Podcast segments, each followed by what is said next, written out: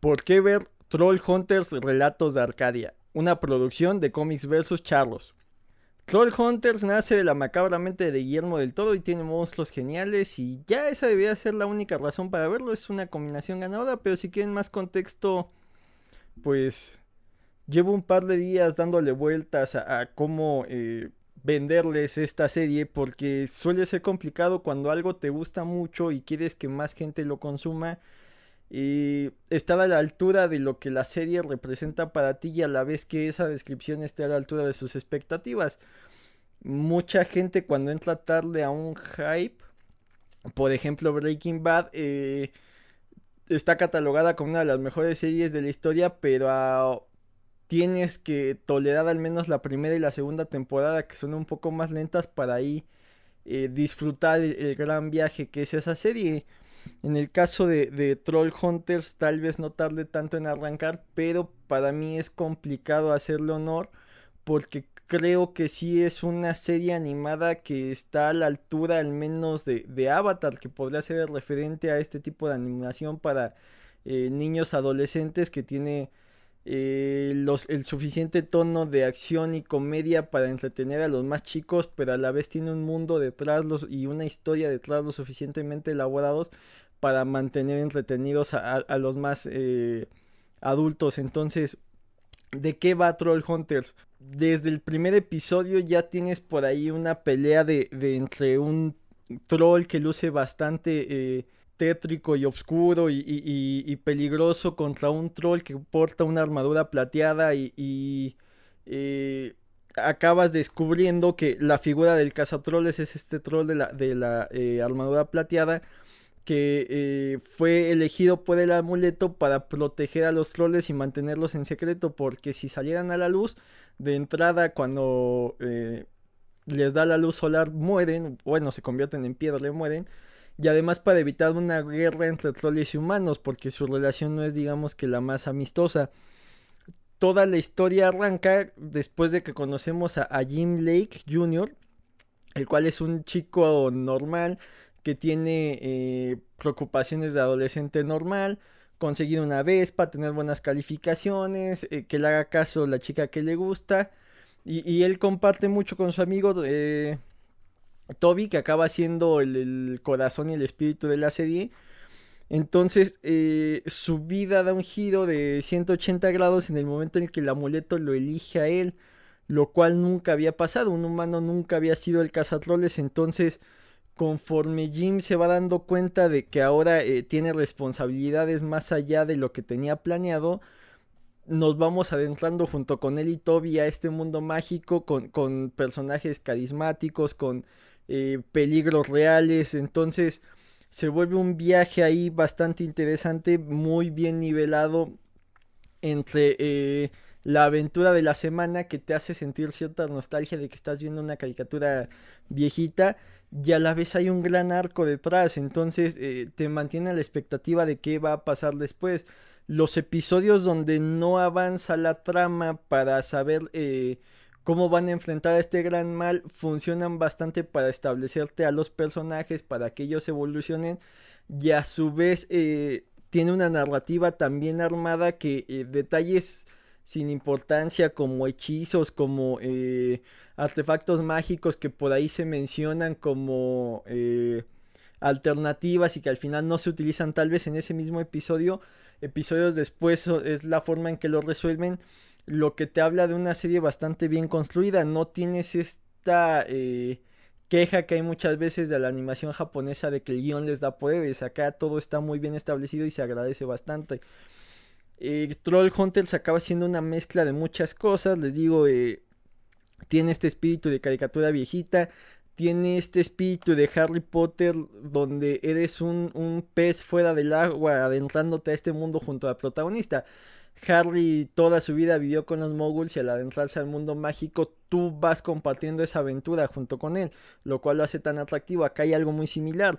Jim desconocía completamente el mundo de los trolls y conforme él se va adentrando tú te adentras con él, lo cual hace eh, una experiencia bastante eh, gratificante. Por otro lado tiene detalles de, eh, estos dramas adolescentes de identidades secretas porque tiene que mantener a resguardo de los demás el, que se sepa que él es el cazatroles y que estos seres existan por cuidar a los mismos troles y para evitar conflictos. Eh, tiene esto de, de eh, los personajes muy graciosos como Toby que también va evolucionando y, no solo es el, el, comic relief, les digo, se vuelve el corazón de la serie y siempre es el que está apoyando ahí a Jim. Y por otro lado tienes en Jim un héroe que no esperabas.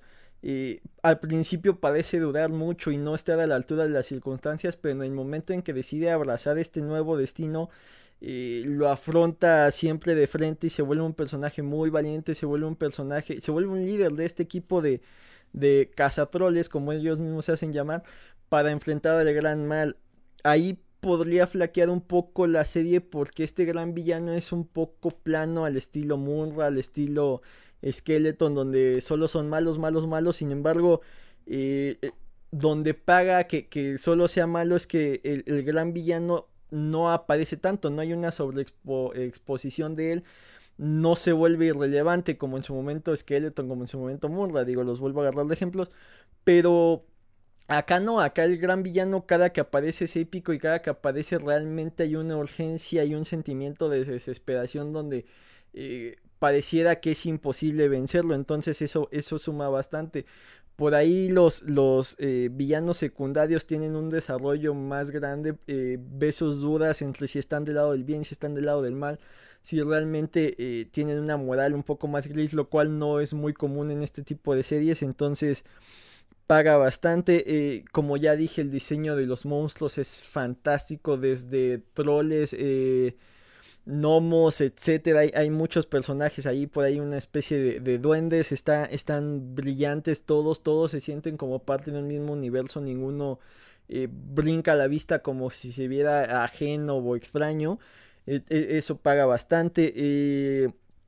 todos los personajes están al punto, no importa si solo es el comic relief o ese protagonista, todos tienen un diseño muy carismático y a la vez los que tienen que ser aterradores son muy aterradores, los que tienen que ser tiernos son muy tiernos, se rompe un poco los roles de eh, personajes tal vez un poco arquetipo, eh, tienes a, a Blinky que es un troll que acaba siendo un poco el mentor de Jim, y no cae en esto del eterno mentor que todo lo sabe y que es infalible. Conforme Jim va aprendiendo, él también va aprendiendo, lo cual lo hace eh, aún más cercano. Eh, tienes a personajes como Clara, que pasa de ser el, interés romántico que en muchas series solo es la chica en, en, peligro a la que hay que salvar, a ser un personaje realmente fuerte y que realmente les ayuda bastante dentro de sus aventuras. Entonces, es, un viaje trepidante. Son tres temporadas de, aproximadamente 20 episodios. Cada uno se va rapidísimo.